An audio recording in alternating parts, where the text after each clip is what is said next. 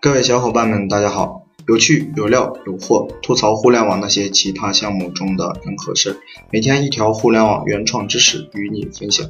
欢迎大家做客“狼来了吐槽”的音频栏目《互联网知识》。那今天和大家来分享一个网络里面的一个小项目。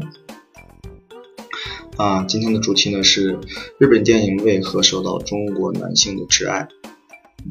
其实我分享这类项目呢，并不是让小伙伴们来做这一类的项目，而是让大家来学习做这类项目的一种运营思维啊。因为嗯，大家都知道做这类项目是要承担很高的风险的，因为它是零成本，所以它就是高风险。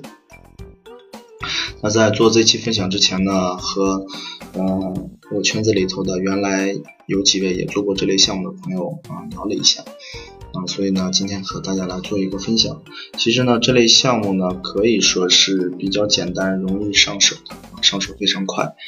呃，你只需要找几个，反正现在做这一类项目的公众号或者是个人号，啊，粘贴复制他们的信息。